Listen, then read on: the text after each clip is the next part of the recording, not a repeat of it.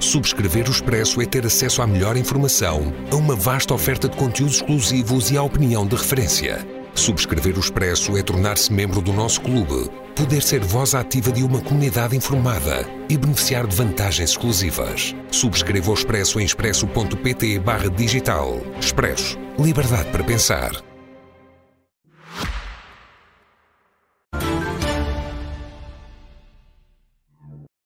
Hoje, com um balanço de dois anos de guerra na Ucrânia, será mais à frente. Vai começar pela política nacional neste dia em que arrancou a campanha para as legislativas. Também já lá iremos. Luís Marques Mendes, muito boa Olá, noite. Claro, boa noite Bo- e parabéns. Posso? Para- Sim. Parabéns para si Sim. pelo prémio Ah, sim, sim. muito, obri- interessante que muito recebeu obrigada. anteontem. Para as pessoas que, que estão a ver-nos e que não sabem do que é que se trata, uma breve explicação. Eh, a Clara recebeu o prémio 5 estrelas na modalidade de jornalismo. Já é o quarto ano em que recebe este prémio. Este prémio é altamente participado pelas pessoas, portanto foi considerada a melhor jornalista de, acho que é relativamente a 2023. Sim. Certo? E, portanto, os meus parabéns e aqui a explicação para os telespectadores, porque gostando muito de si, eu acho que eles gostariam de ter esta notícia. E muito grata a todos eles também. Então, muito grata mesmo. muito bem. Muito bem. Já muito foi dito sobre eh, o debate entre Luís Montenegro e Pedro Nuno Santos. Eh, foi o debate de que o Luís Marques Mendes estava à espera. Acha que pode ter sido decisivo ou não? Não, quanto ao decisivo, eh, não. Já tinha antecipado na semana passada que não me parece que haja debates decisivos e, portanto, acho que este também não foi. Estava à espera que o debate fosse um pouquinho melhor. Ele já foi há uma eternidade, mas de qualquer maneira, recordando rapidamente, acho que o debate ficou muito aquém das expectativas de toda a gente. Primeiro, no plano da forma. Acho que foi um debate muito truculento, de parte a parte, de Pedro Nuno Santos e de Luís Montenegro. Parece que estavam os dois a tentar imitar o André Ventura, que é o campeão da truculência. Portanto, não pareceu nada bem essa parte. Segundo, no plano do conteúdo, há que distinguir. Eu acho que Pedro Nuno Santos esteve melhor nas questões iniciais, sobretudo a questão de, sobre a polícia, as questões de política geral e mais à frente a questão das pensões. Acho que foram os três temas em que ele esteve claramente melhor. Acho que Luís Montenegro teve melhor, sensivelmente, a meio do debate, com os temas mais sociais, hab- habitação, saúde e educação. Agora, globalmente, acho que a matéria de conteúdo de um lado e do outro foi um pouco abaixo daquilo que se exige de candidatos a primeiros-ministros. Finalmente, eu acho que, naquela lógica, ganhou o A ou ganhou o B, eu acho que isto foi um empate, digamos assim, um teve melhor numas partes, outro melhor noutras, com um sinal mais para Pedro Nuno Santos. Onde é que há o sinal mais para Pedro Nuno Santos? Há em dois pontos. O primeiro é face às expectativas. Ele ganhou às expectativas. Ele tinha expectativas bastante baixas, porque os debates que ele tinha feito anteriores não lhe tinham corrido muito bem. Portanto, ele superou as expectativas, esteve acima daquilo que as pessoas esperavam. Depois também tem um sinal mais, porque no início do debate, ao falar das questões da governabilidade, avança com uma novidade. A novidade, que depois marcou a semana, que é a novidade de que se o PS perder e a AD ganhar em governo minoritário, o PS pode eh, viabilizá-la. Num debate é sempre muito importante ter uma novidade. Portanto, eh, Mais claro também na questão do aeroporto do que Luís Montenegro. Não sei, na parte da questão do aeroporto, não, eu com toda a franqueza, se quer a minha opinião, se quer a minha opinião, acho que eles vão acabar por adotar mais tarde, se um for Primeiro-Ministro e outro for líder da oposição, eu acho que eles vão ter a mesma posição. Mas enfim, é apenas uma, uma, uma suposição e acho que um e outro estarão neste momento em condições de tomar a decisão. Até porque o grupo de trabalho que o PSD tinha sobre esta matéria, tanto quanto eu sei, também já terminou, Já terminou. na prática o seu trabalho. Tudo para dizer que foi um debate que eu acho que foi mais coisa, menos coisa. eh, equilibrado, com este sinal mais. Agora, não é decisivo porquê, claro. Nem para os indecisos. Eu acho que os menos para os indecisos, porquê? Os indecisos não gostam de um tipo de debate como este, tão. Muito confuso. Tanta interrupção para um lado e para o outro. Eu acho que foi das coisas piores. Um candidato a Primeiro-Ministro tem que ser mais contido, mais sóbrio.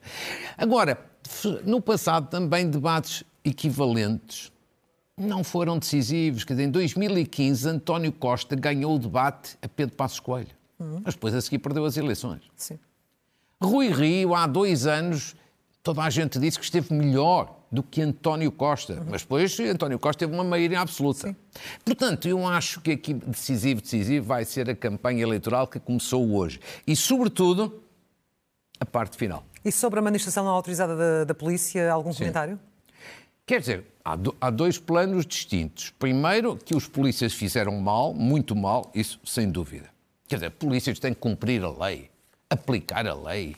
Estão, digamos assim, a fazer uma coisa que aparentemente parece ilegal. Mau exemplo. Segundo, quanto à questão de fundo, os polícias têm toda a razão do mundo. É pena que estejam a perder a razão com algumas destas ilegalidades. E devo até acrescentar-lhe o seguinte: esta é a pior herança que António Costa deixa ao próximo Primeiro-Ministro, seja ele qual for, Luís Montenegro ou Pedro Nuno Santos. Porque a questão, de hoje à amanhã, de resolver e equiparar as várias polícias ao que foi feito para a Polícia Judiciária vai ter que se aplicar a PSP, GNR, Forças Armadas, ASAI, Serviços Prisionais, Bombeiros Profissionais. Não é só a PSP e a GNR. Portanto, isto acho que isto foi uma irresponsabilidade, aquilo que foi feito, e eu acho que isto vai ser talvez a decisão mais difícil que o próximo governo vai ter que tomar, seja ele qual for, nos primeiros meses. E a herança mais pesada, usando as suas palavras. Houve nos dias seguintes a este debate um, um consenso de que Pedro Nuno Santos acabou por desbaratar algum capital político que possa Sim. ter ganhado naquele debate, graças aos avanços e recuos que, tinha, que teve em relação a esta questão da governabilidade. Hum. Concorda? Concordo, acho que isso é mais ou menos objetivo, já várias pessoas falaram disso e com razão. Quer dizer, aquilo que Pedro Nuno Santos mais ganhou no debate, perdeu nos dias seguintes. Quer dizer, aquela ideia de eu vou responsavelmente viabilizar um governo da AD se a AD não tiver maioria. Dá uma atitude de responsabilidade. Em nome da estabilidade. Mas ele depois mudou não sei quantas vezes de opinião ao longo da semana. Porquê? Passado 48 horas, veio dizer: não, se houver uma maioria de esquerda, eu já não viabilizo um governo da AD. Ou seja, já vai para uma solução de geringonça como em 2015. Portanto, ele não tinha dito isso no debate. Primeira mudança de posição. Segunda mudança de posição. Ah, eu só faço isso se a AD também fizer isso, é um governo do PS. Ou seja, reciprocidade. Pois, mas ele não colocou essa questão no debate. Terceiro, depois veio, passado uma hora de ter feito esta última declaração, a dizer que já havia aqui uma, um retorno à posição original, mas ainda não se percebeu exatamente o quê. O que eu quero, sobretudo, dizer é o seguinte. Eu acho que Pedro Nuno Santos, eu não sei se ele tem noção disto que eu vou dizer, eu acho que ele faz muito mal a ele próprio com estas permanentes mudanças de opinião, sobretudo em questões essenciais. É ele que faz mal a ele próprio. Ele acaba de ser vítima dele próprio. Porquê? Porque isto não dá uma imagem de, de credibilidade e de pessoa confiável. E, sobretudo, porque faz as pessoas recordarem-se daquilo que foi o pior que lhe aconteceu quando ele esteve no governo. Questão do aeroporto, como se recorda. Sim. Ah, ele tinha dito que a solução era uma. No dia seguinte, o Primeiro-Ministro obrigou a recuar e ele recuou. E depois até teve que pedir desculpa. Portanto, andou ali aos zigue-zagues. Depois, o que aconteceu com Alexandre Reis? Eh, não sabia de nada sobre a indemnização. Depois até mandou investigar o que é que se tinha passado. Depois vem a recordar-se que tinha autorizado. E depois, afinal, já se recordava tudo. Ou seja, eu acho que eu acho que ele tinha vantagem em não ter estas mudanças consecutivas de opinião, porque senão cria-se uma imagem a seu respeito que não é de facto uma imagem de respeitabilidade e de credibilidade. Ele lá sabe, não posso ser eu a dar-lhe conselhos, mas era o conselho que lhe, que lhe daria se me perguntasse que era, antes de afirmar uma posição, tem que pensar nos prós e nos contras para depois não andar aqui a fazer zigue-zague. Mas isso que ele lançou precisamente no, no debate, um, que já vinha certamente com, com a ideia de o lançar, parece-lhe que é apenas uma posição pessoal ou será mesmo uma estratégia partidária? Vamos lá ver, vamos lá ver. A pessoa que no Partido Socialista lançou primeiro esta, esta ideia foi José Luís Carneiro. A Sim. primeira pessoa que lançou publicamente dentro do PS, assim ao alto nível, a ideia de viabilizar um governo do PSD para evitar ser contaminado por Chega foi nas, nas eleições diretas dentro do Partido Socialista José Luís Carneiro. Em boa verdade, José Luís Carneiro é um vencedor deste debate como já alguns chamaram a atenção, e bem, Pedro Santana Lopes, Francisco Mendes da Silva e outros, e bem. E quem é que, agora a acrescentar, e quem é que na altura foi contra Zé Luís Carneiro? Justamente Pedro Nuno Santos, dizendo, ah, isso não se faz, isto é admitir uma derrota, isso nem pensar. Portanto, são estas permanentes mudanças de opinião que eu acho que não lhe dão muita credibilidade. Muita Mas credibilidade. ele é que sabe. Eu Bom, acho que ele tem que ter mais cuidado. Luís Montenegro continua a não querer entrar neste jogo da governabilidade. Sim. Faz bem ou faz mal? Quer dizer, acho que é uma posição perfeitamente legítima. Eu estou à vontade porque eu pessoalmente sou muito adepto das regras que vigoraram até à geringonça. Que é assim, um governo é minoritário, acho que o principal partido da oposição pode e deve viabilizá-lo sem ter que se comprometer com as políticas, seja ele qual for. Agora, é legítimo, antes das eleições, uma pessoa não querer assumir, um líder partidário não querer assumir exatamente o que vai fazer a seguir. E eu explico-lhe porquê. E acho que, de resto, isto que está a acontecer é relativamente inédito em Portugal. Os líderes, de um modo geral, não dizem o que vão fazer depois das eleições, caso eventualmente percam as eleições. E porquê? A primeira razão é por, uma, é por uma questão de fortalecimento político. Ou, se quisermos, não ficarem, digamos assim, enfraquecidos politicamente. Porque, claro, um líder partidário que admite um cenário de derrota publicamente e que está a dizer, em caso de derrota, eu vou atuar desta forma, evidentemente que ele pode ter a vantagem de ser claro, a vantagem da clareza mas tem o problema do enfraquecimento. Está a admitir um cenário de derrota. Um líder, de um modo geral, não gosta de assumir um cenário de derrota. Eu acho que é, é por isso que é legítimo que Montenegro diga não.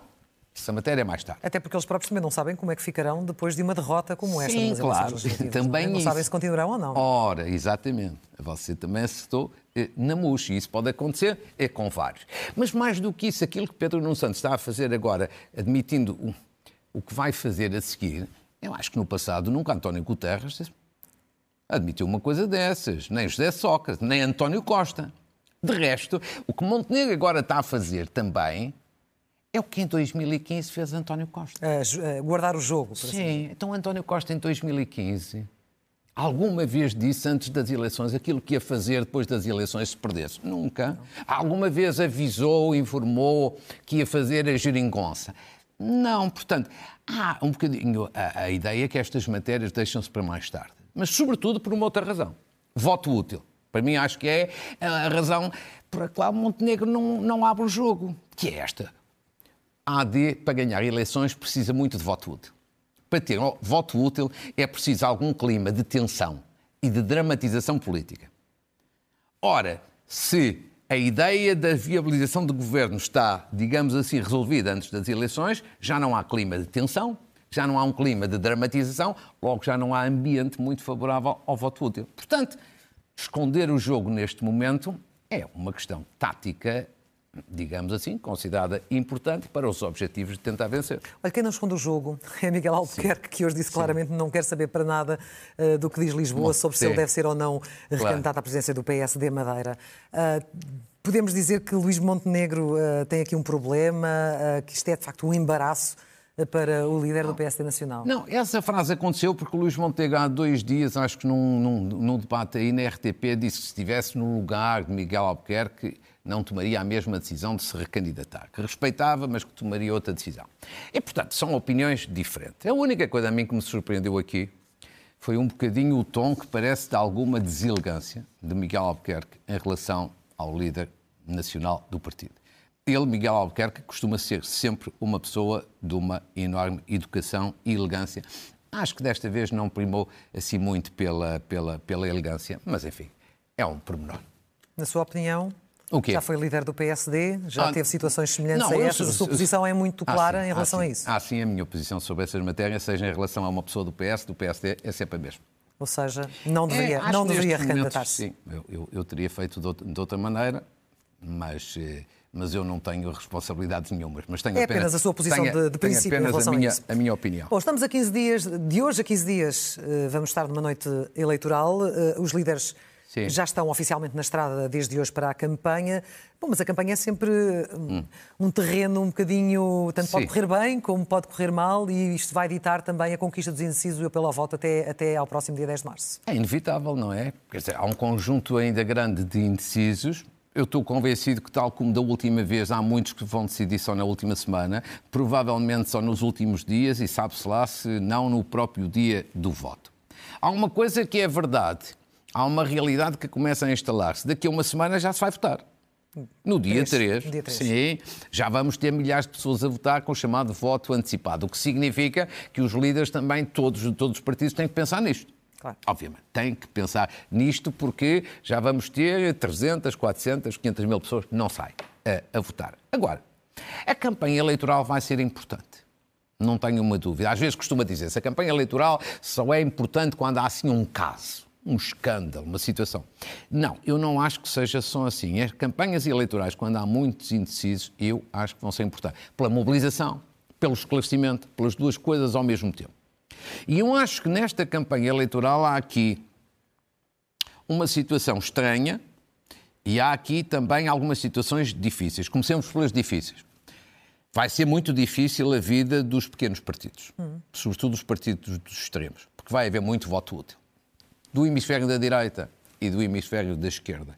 Portanto, a vida dos pequenos partidos vai ser muito difícil nesta campanha eleitoral.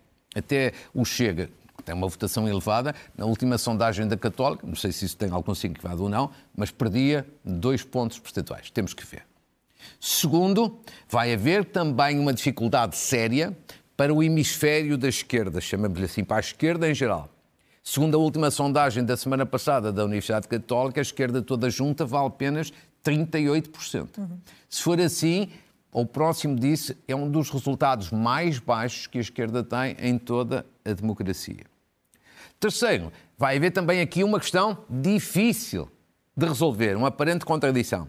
Os portugueses, por um lado, dizem na, nas sondagens que querem estabilidade. Precisamente. Por outro lado, não querem maiorias absolutas difícil conciliar as duas coisas, embora, por exemplo, a Universidade Católica aponta que a AD, em coligação com a Iniciativa Liberal, pode estar ali nos 40% ou 41%. Portanto, há aqui questões que são delicadas, difíceis, são três questões para analisar ao longo da campanha.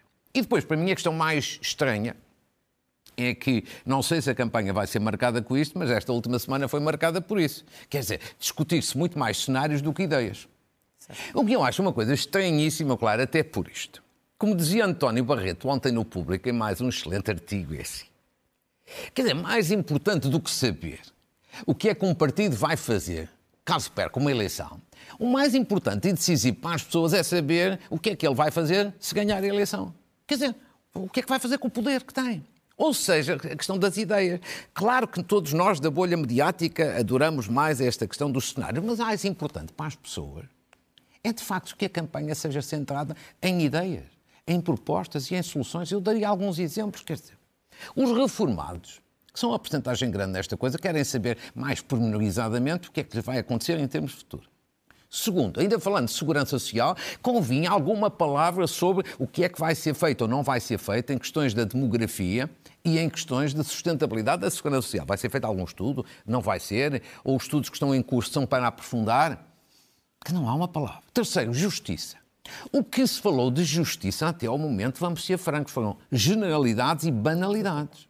Não, as duas coisas, generalidades e banalidades. Convinha um bocadinho mais num setor que é mais sério. Quarto lugar, os jovens.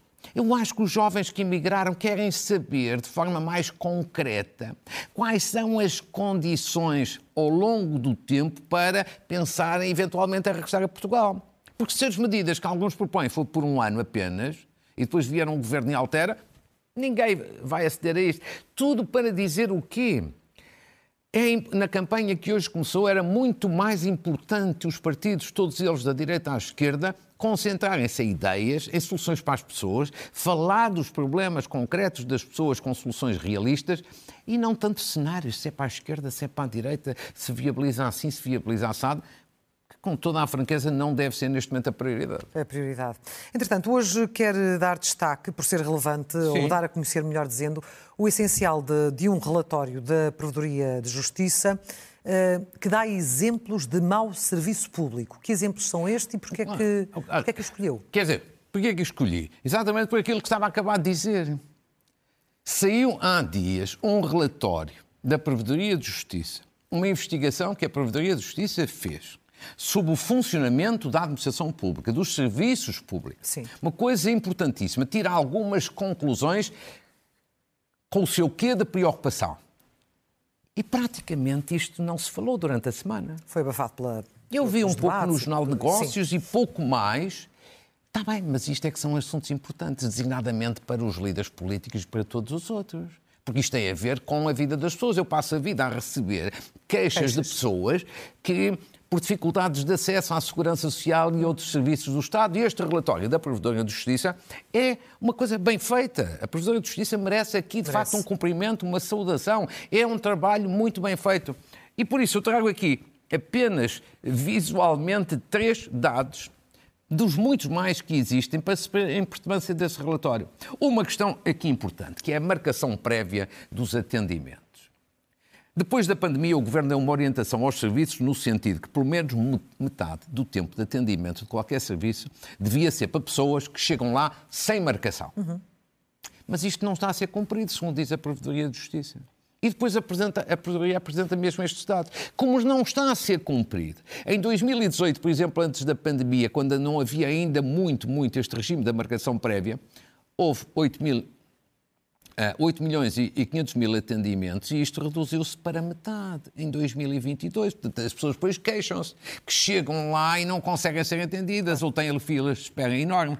Há mesmo uma associação cívica muito importante, que é a pró-pública, que diz que isto é uma prática injusta e alguns até dizem ilegal. Não sei eh, essa parte, mas pelo menos injusta.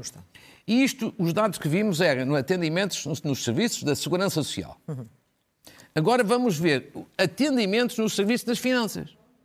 A situação ainda é, ainda é pior. Ou seja, ah, em 2018 houve cerca de 9 milhões de atendimentos nos serviços da autoridade tributária, ou seja, o serviço de finanças. 2022, quatro anos depois, reduziu-se para um quarto. Mas também deve ter a ver também com os avanços digitais. Hoje em Não, dia, muitas não, pessoas já são- não vão sequer às finanças Não, mas, fisicamente, fazem mas tudo a- em casa, no seu mas computador. A, a grande questão, mas isso é para as marcações prévias. Mas as marcações prévias, nem de longe nem de perto, compensam esta falha na parte presencial. O que significa o quê? De facto, os pedidos continuam a ser muitos. As pessoas aparecem no serviço. Portanto, não diminuíram, eh, não diminuíram, digamos assim, os pedidos dos utentes de serem Ah, sim, sim. O que é que diminuiu? Foi a capacidade do serviço de responder. E, portanto, aquela metade, de, metade do tempo ser para uma coisa ou outra não está a ser respeitada. E depois, vejamos ainda um terceiro dado. Um exemplo que foi investigado pela Provedoria de Justiça, que é a loja do cidadão aqui no Saldanha. Uma zona muito conhecida de Lisboa, uma das lojas do cidadão mais frequentadas. Quais são os tempos máximos de espera? Para tirar um passaporte, 6 horas. Para tirar um cartão de cidadão, 5 horas e 50 minutos. Num atendimento para tratar de uma questão de segurança social, quase 8 horas, 7 dia horas e perdido, 53. Quer dizer, isto não é possível. Isto não, eu, eu- não fui eu que fiz a investigação, foi a Provedoria de Justiça, que é uma entidade pública, competente, rigorosa. Ora, isto tem que se tratar. Tem que primeiro se conhecer. E quase não foi dado conhecimento disto. Segundo, não foi dado, quer dizer, não foi, não foi discutido. Segundo, tem que se debater. E terceiro, tem que se encontrar soluções. Já não será com este governo, mas será com o próximo. Foi por isso que quis trazer este assunto aqui, para partilhar com as pessoas um tema que, não sendo de campanha eleitoral, é importantíssimo. E um problema que muitas, eh, obviamente, sentem na pele. Ora, assinalou-se ontem o, o segundo aniversário do início da, da- da guerra na Sim. Ucrânia. Não podemos dizer que nesta fase possamos estar assim muito otimistas, nomeadamente com a desigualdade dos meios ao dispor É. de, de ambas as partes no, no Ó, terreno. Clara, de nós, combate. nós celebramos há um ano, celebramos, força de expressão, passou, passou há um ano, assinalámos um ano com algum sentimento de esperança. Sim. os ucranianos estavam a resistir, heroicamente.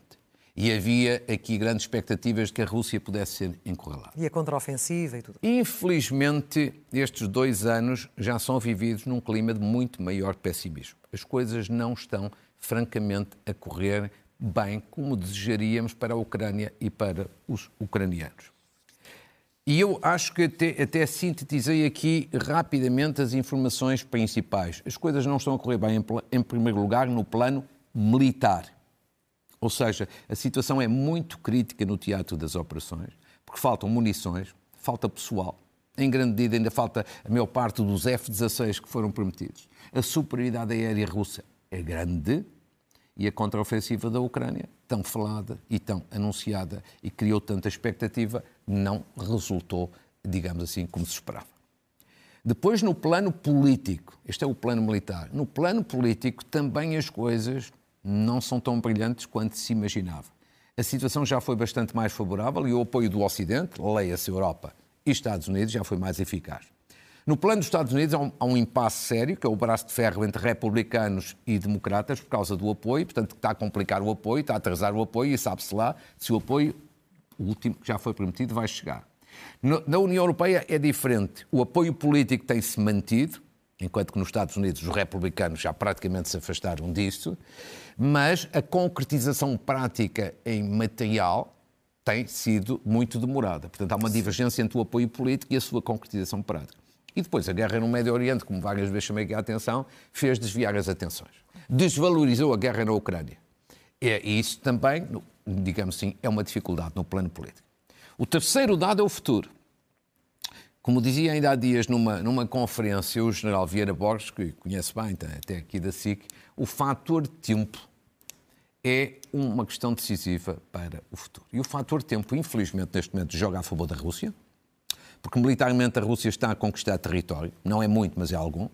Politicamente, Putin está à espera da vitória de Trump em novembro nos Estados Unidos, é aquilo que ele mesmo deseja. Há o risco de, uma, de alguma fadiga da guerra na Europa. Não há ainda neste momento muitos sinais, mas pode haver. E há também o risco de alguma perda de esperança entre os ucranianos. E há um grande desânimo e, também entre os militares. Com certeza, exatamente. Por isso é que o ambiente nestes dois anos é um ambiente bem diferente para pior do que era há um ano. E só mais um dado. Se Trump ganha as eleições nos Estados Unidos, se Biden perde as eleições, se com isso o apoio à Ucrânia diminui fortemente da parte dos Estados Unidos, eu acho que vai ter que haver ao nível da Europa uma aproximação forte entre a União Europeia e o Reino Unido. Uhum. O Reino Unido afastou-se da União Europeia, mas a Ucrânia pode ser um momento de fazer uma aproximação grande entre estes dois blocos, porque o Reino Unido não está na União Europeia, mas é uma potência militar que a União Europeia, em grande medida, não consegue ser, e isso pode ser ainda mais importante se as coisas não correrem bem nos Sim, Estados Unidos. Os Estados Unidos têm muito vamos, mais peso e muito mais poderio. Vamos, em qualquer circunstância, mas, esperar sim. que este cenário, que não é brilhante, possa ser alterado possa, nos próximos tempos. Temos de ter fé e esperança. Muito bem. Vamos às notas finais e também Muito, às sugestões de leitura. Muito bem, rapidamente. Uma saudação a Luís Portela, que foi durante muitos anos presidente da Bial, no Norte, porque recebeu o prémio Universidade de Lisboa, sobretudo pelo seu trabalho no domínio da investigação eh, à frente da Bial. Depois, uma saudação ao, ao, ao Francisco Pinto Balsemão, o dono desta estação, porque também vai receber um prémio na próxima sexta-feira, o Prémio Universidade de Coimbra, que é um prémio de vida, também igualmente muito justo, no dia da Universidade de Coimbra. Uma saudação a Tiago Oliveira, um jovem que hoje mesmo assumiu as funções de novo líder da CGTP. Uh, é um jovem eh, muito nortenho, jovem. muito, muito jovem, e que assume funções num momento especialmente crítico para o movimento sindical e, portanto, lhe desejamos demo democraticamente as maiores felicidades. Agora, uma saudação, depois dos trabalhadores aos empresários, uma saudação à CIP e ao seu presidente Armindo Monteiro, organizou no Porto uma convenção, um pacto social para o crescimento, que teve grande nível, Uh, e como nós vimos na televisão, várias figuras muito conhecidas e teve um grande impacto. Desde logo porque os líderes principais e candidatos a primeiro-ministro lá estiveram. Muito, foi muito útil e importante. Já agora uma saudação também, porque estamos a falar no domínio empresarial, à Associação Empresarial de Portugal e ao Novo Banco, que vão apresentar terça-feira no Porto Terminal de Cruzeiros o livro branco sobre as exportações. Hum. É um trabalho fantástico, desde já aqui antecipadamente os saúdo. Uma saudação agora no plano autárquico a Fernando Ruas, Presidente da Câmara de Viseu. E porquê? Eu já o devia ter feito, mas faço agora. Viseu foi escolhida como a capital europeia do desporto este ano, em 2024. Isto é importante em qualquer cidade do país, numa cidade do interior do país, que de resto tem crescido e desenvolvido imenso, é ainda mais significativo. E já que falamos do desporto, uma saudação a dois jovens irmãos, Tiago Stock e Afonso Faria. Os nomes são diferentes porque um é o apelido da mãe e outro é o apelido do pai. Mas são dois jovens que têm em comum o seguinte: serem irmãos campeões de surf. O Tiago, campeão de surf aqui numa, eh, aqui numa grande prova eh, aqui em Carcavelos, o Afonso Faria nos últimos dias em Espanha, surf adaptado Parabéns aos dois. Uma saudação ainda no desporto aos atletas medalhados no Mundial de Atletismo de pista coberta que está a decorrer eh, em França. Muito bem. E antes de passar só rapidamente aos livros, uma homenagem ao Arthur Jorge. Sim. Eu nunca tive o gosto de conhecer pessoalmente, que nos deixou esta semana, mas que eu sempre admirei muito como jogador, como treinador e, sobretudo, como cidadão. Cidadão. Muito bem. E agora, Livros quatro livros de Nuno Gonçalves Poças, autor de, de resto de dois belos livros, um sobre as FP 25 de Abril e outro sobre Marcelino da Mata, são duas grandes investigações que ele fez. Agora é um outro livro eh, que vai também dar que falar, O Príncipe da Democracia, é a biografia de Francisco Lucas Pires. Sim uma pessoa de resto que eu, com quem eu convivi muito e gostei sempre muito, um político brilhante, Francisco Lucas Pires, que tinha, entre outras qualidades, uma que eu aprecio muito, que era assumia que tinha prazer em fazer política. Muito bem. Porque muitas vezes as pessoas não assumem. Eh, depois de António Araújo, Pedro Magalhães e Maria Inácia Rezola, mais uma bela biografia de Emílio Rui Vilar, Memórias de dois regimes. Estamos a falar das memórias do Dr. Rui Vilar, que de facto tem esta curiosidade. Teve um papel importante antes do 25 de Abril, designadamente nas sedes, no combate pela democracia, e um papel igualmente importante no regime democrático. Basta pensar, entre outras coisas, foi presidente durante muitos anos da Gulbenkian e, portanto, está aqui um outro trabalho de enorme qualidade.